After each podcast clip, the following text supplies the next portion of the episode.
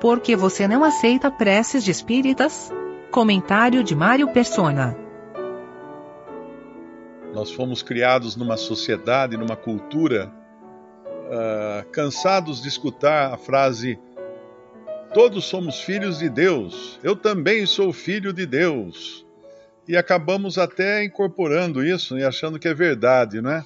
Mas um dos privilégios mais elevados de se crer em Jesus como Salvador e ter assegurado essa vida eterna, que agora está em Cristo e, e também nós, nós a recebemos em Cristo, é poder chamar a Deus de Pai. Pouca gente sabe que se você entrar numa sinagoga e fizer uma oração chamando a Deus de Pai, você vai ser expulso da sinagoga. Se você entrar numa mesquita muçulmana e fizer a mesma coisa, você vai ser expulso ou até coisa pior, não é? Eles são muito mais bravos, os muçulmanos. Então você não pode, de maneira alguma, chamar Deus de Pai numa sinagoga ou numa mesquita muçulmana. Agora, esse privilégio foi dado àqueles que creem no Senhor Jesus. Lá em Romanos, capítulo 8, versículo 16, diz assim: O mesmo Espírito testifica com o nosso espírito que somos filhos de Deus. Quem somos? Nós, os que cremos em Jesus como Salvador e Senhor. E em Gálatas também, mais um versículo que mostra que essa, essa revelação para nós vem não só apenas da palavra de Deus, mas pelo Espírito Santo em nossos corações. Capítulo 4 de Gálatas, versículo 6. E porque sois filhos, Deus enviou aos nossos corações o Espírito de seu Filho, que clama: Abba, Pai. Nós podemos chamar a Deus de Pai, uma coisa que nenhum ser humano uh, pôde fazer isso. Na Bíblia, os únicos que são chamados de filhos de Deus, além do Senhor Jesus, né, o Filho eterno de Deus, são Adão e os anjos. Ninguém mais exceto agora os que creem em Jesus. A todos quantos o receberam, deu-lhes o poder de serem feitos filhos de Deus.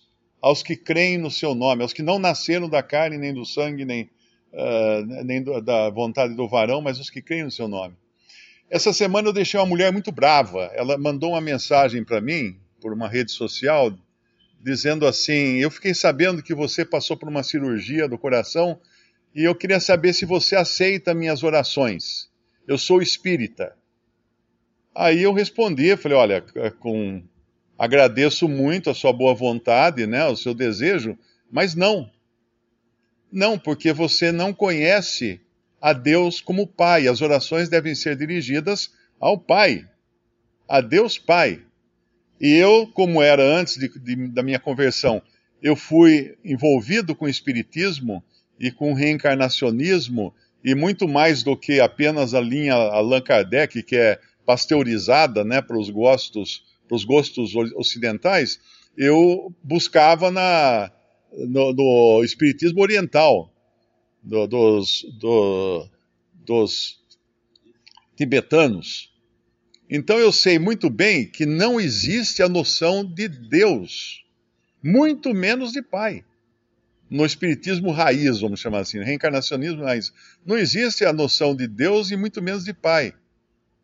As pessoas oram aos espíritos, aos espíritos, que são demônios, não é?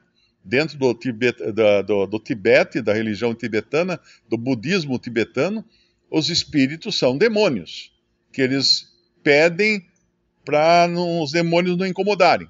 Basicamente é essa adoração dentro do paganismo. Então eu deixei claro para ela que ela precisava crer primeiro no Senhor Jesus, ter a certeza da sua salvação, não por eliminar o seu karma ou qualquer coisa assim, mas por fé e por graça somente, para receber então esse privilégio de chamar a Deus de Pai e poder orar a Deus como Pai. Esse é um privilégio que o cristão tem, mas ele tem que orar também como entendimento, né? Porque no nosso capítulo aqui de 1 João, uh, capítulo 5, versículo 14.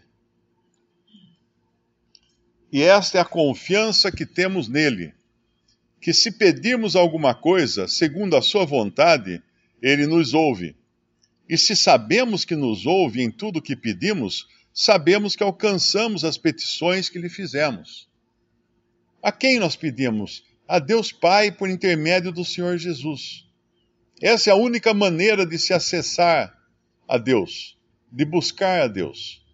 Nós vemos que Cornélio, ele podia, sim, uh, dirigir as suas orações a Deus, mesmo ainda não tendo a revelação de que Deus era Pai, porque ele tinha vida. Cornélio era um homem nascido de novo. Mas qualquer outro pagão, a única oração que Deus aceita de um pagão é: me salva. Me salva.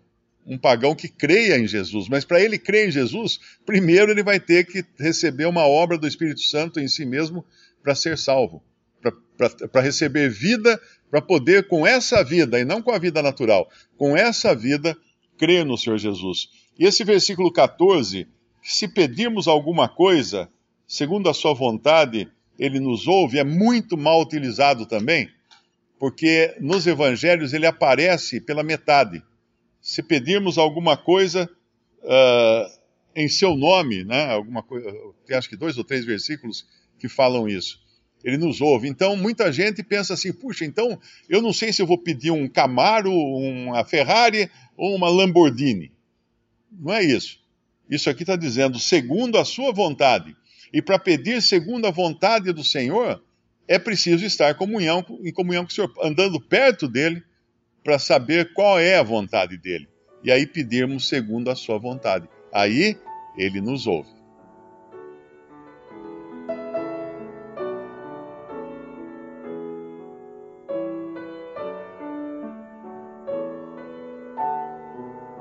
Visite respondi.com.br. Visite também 3minutos.net.